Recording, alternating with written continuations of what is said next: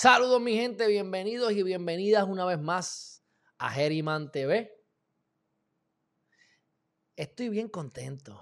Tenemos un tema hoy relacionado indirectamente desde el caso de Verdejo y hablaremos un poco sobre él, pero lo que más nos estamos enfocando es en la pena de muerte, porque mucha gente se cuestiona, número uno, pues la pena de muerte es ilegal en Puerto Rico, pero entonces, ¿por qué estamos hablando de pena de muerte? Y hay una posibilidad de pena de muerte para Verdejo y compañía.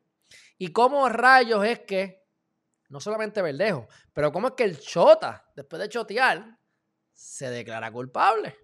Así que para esto y mucho más tenemos hoy al licenciado Carlos Chévere. Así que, licenciado, ¿cómo estás? Saludos, hermanazo. Todo bien, gracias por tenerme aquí. Ah, no, que, que no culpable que dijiste culpable en vez de no culpable. Exacto, gracias por la corrección. Que se declaró después de que chotea. Dice: Yo me siento mal, yo voy a chotear aquí a todo el mundo y a mí mismo en contra de interés, pero me declaro no culpable. ¿Cómo es eso? ¿Cómo es eso? Cuéntame, chévere. Bueno, eh, en esta etapa de los procedimientos, eh, no, a diferencia de, la estatal, en la estatal ya tú más o menos, ¿verdad? Por la naturaleza de los procedimientos, tienes una idea de, qué prueba va, a usarse en tu contra eh, antes de que llegue la, acusación formal.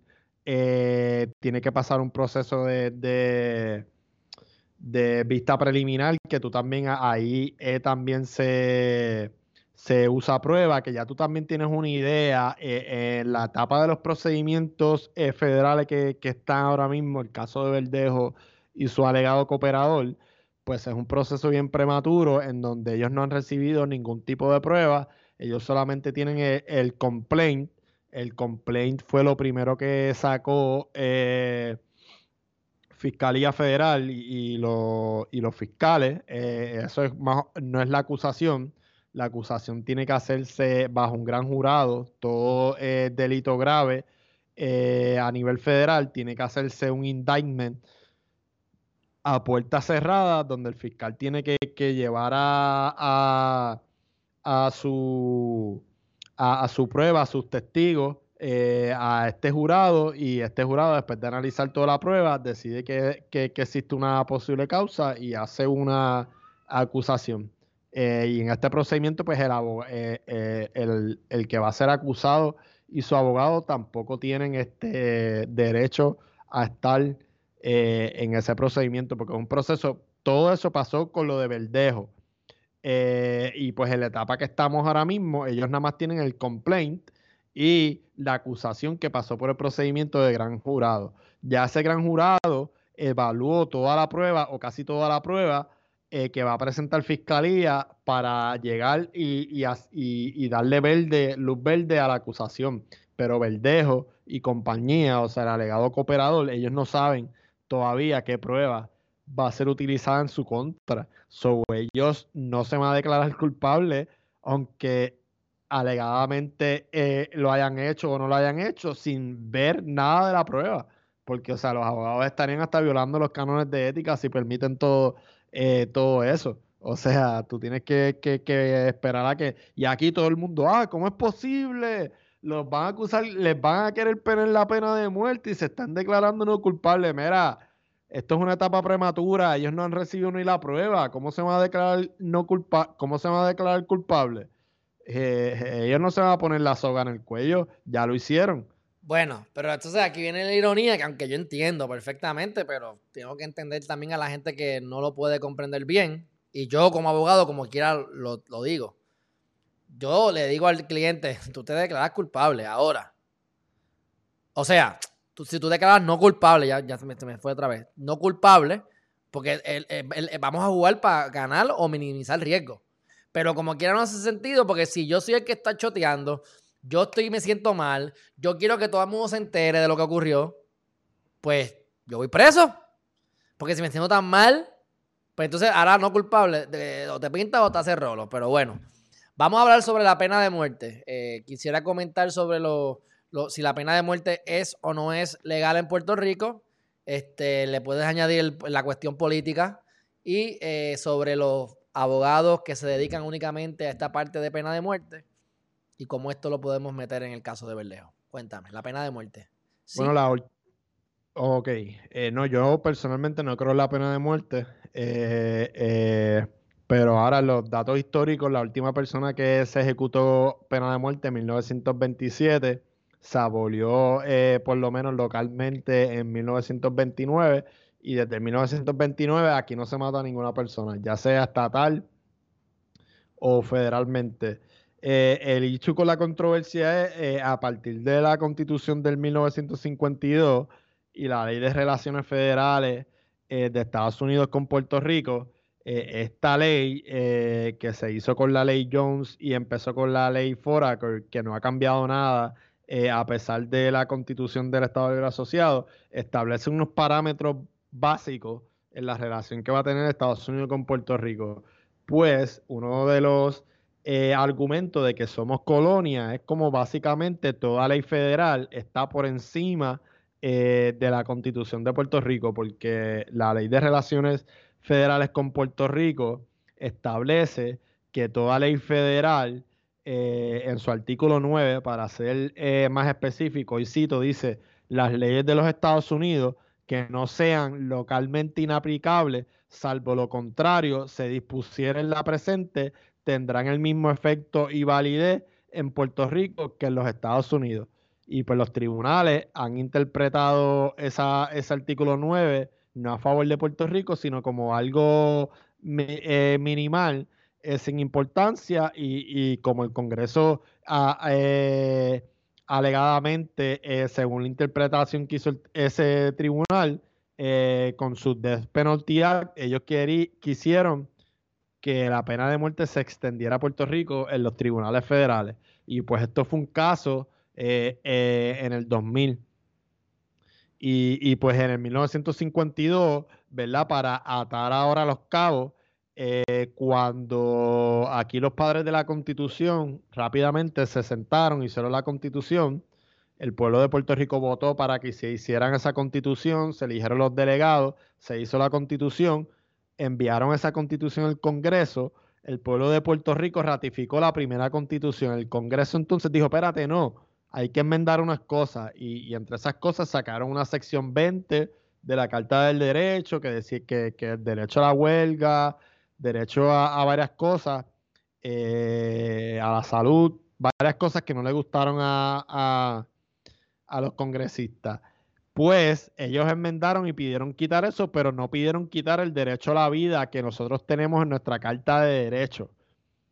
Y, pues, ¿verdad? Eso es un argumento que las personas que favorecen el status quo o el Estado libre asociado como algo verdaderamente autónomo, pues argumentan diciendo que Estados Unidos no puede cambiar unilateralmente eh, la constitución de Puerto Rico tratando de aplicar la pena de muerte a Puerto Rico en los tribunales federales. Pero el caso eh, resolvió lo contrario y el caso es US versus Acosta Martínez 252 F3D 13 del 2001 del circuito eh, apelativo de Boston. Y ese caso, pues, fue el que dijo que el Congreso eh, tuvo la intención de aplicar la pena de muerte o, el estatuto que se llama el Death Penalty Act a Puerto Rico. Entonces, desde el 2000 han surgido una serie de casos aquí en Puerto Rico en donde los fiscales federales han tratado de, obtener eh, la pena de muerte aquí en Puerto Rico, a partir de ese caso en el 2000 que se hizo oficial. En el 1991 se hizo un referéndum en donde el pueblo de Puerto Rico rechazó la pena de muerte. Y tenemos que también entender cómo es que funciona la selección de jurados. Que tú tienes unos turnos al bate, tú tienes, no me recuerdo a nivel federal si tienes dos o lo que sea, pero tú tienes unos chances que tú puedes decir, yo no quiero este jurado porque no me da la gana. Y hay otra parte del proceso que es hacer preguntas para tú escoger a tu jurado. Entonces, cuando tú estás buscando escoger a un jurado, pues como norma general, y más ahora que es un, que, o y más ahora no, porque en federal también es una, siempre ha sido unánime, pero para estos propósitos, como es a nivel federal únicamente, pues es unanimidad. Tú consigues a una muchacha que tenga un hermano preso, que fue lo que pasó, no sé si fue con el de la tómbola, no me acuerdo, pero hace unos par de años atrás, eh, esta muchacha tenía un hermano preso el, ya que el de la tómbola, el de la tómbola fue algo como que. Y, ellos se quedaron con ese. Creo que sí. Eh, eh, ellos trataron de hacerle la pena de muerte, pasó algo en el juicio que tuvieron que hacerle un nuevo juicio y ellos después fueron al tribunal primer circuito de Boston tratando de argumentar que en el nuevo juicio ellos podían, a pesar del fallo que ellos tuvieron, ellos podían nuevamente acusarlo por pena de muerte y el tribunal le dijo que no, que, era, que eso fue Doppel Jeopardy. So ahí, por, por, por, por errores de ellos mismos, o errores de lo que pasó en todo ese procedimiento del jurado, eh, no pudieron otra vez acusarlo por pena de muerte y por eso fue que no se pudo aplicar la pena de muerte en su caso. Lo mismo con, la, con, con esta persona, que no me recuerdo el nombre, que mató a una agente encubierta federal. Mm. A él tampoco le lograron este, la pena de muerte. Y es que el pueblo de Puerto Rico en su mayoría eh, no, o sea, esto es un pueblo altamente religioso y cristiano, evangélico, alegadamente moral y ético, tú sabes, pues, pues, pues, no, no, por, por cultura y tradición no le gusta la, la pena de muerte. Y, y, pues es bien difícil y yo no veo imposible que los fiscales federales puedan conseguir un jurado, ¿verdad? Maybe con todo lo que ya se ha y con lo que falta, aunque pusieron una orden de mordaza, eh, maybe, pero no creo, o sea, no creo que pena de muerte la vayan a conseguir ahora, por lo menos ahora con Verdejo. Que un jurado diga, sí, mira, porque es como un juicio aparte, tú primero lo encuentras culpable y después tú tienes que organizar todo eso otra vez, porque viene la, la litigación de la pena de muerte. Y, ¿verdad? Y voy a aprovechar para decir esto. Eh, sin entrar en profundidad en cuestiones morales o éticas de, si estoy a favor de la pena de muerte o no, hablemos en cuestiones de dinero.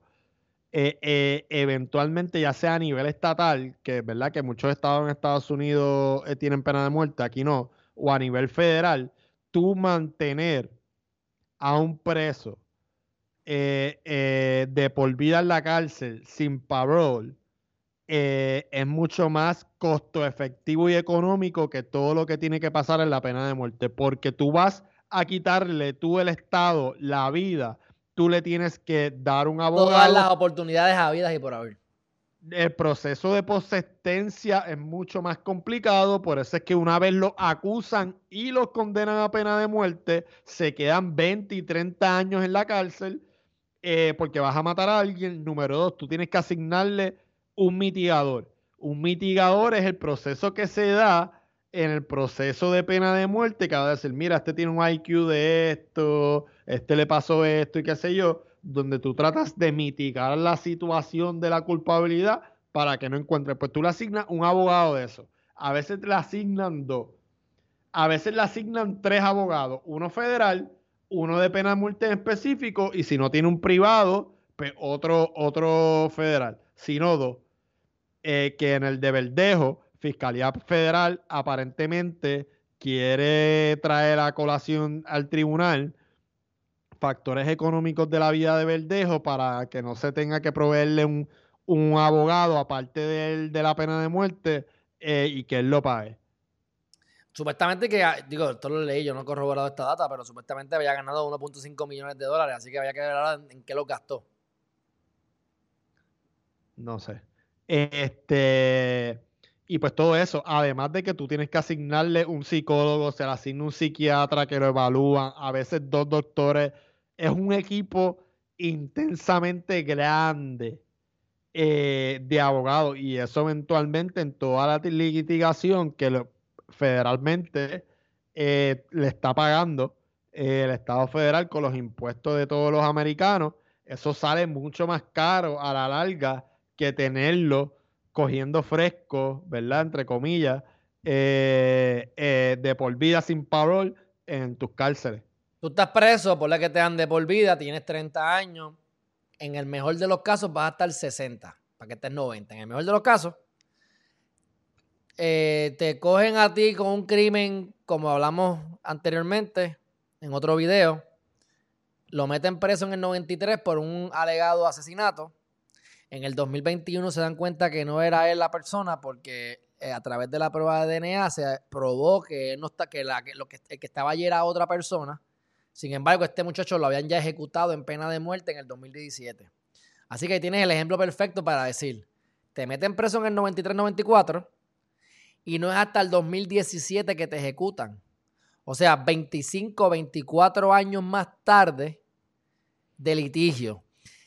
Tú te estás gastando el doble o el triple, para no decir cuatro veces más, en el proceso. Sea que son 25 años por 3 o 25 por 4, que es más de los 60 máximo que va a estar ahí probablemente en la cárcel pena de, este, de, por vida, ¿verdad? Este, cadena perpetua.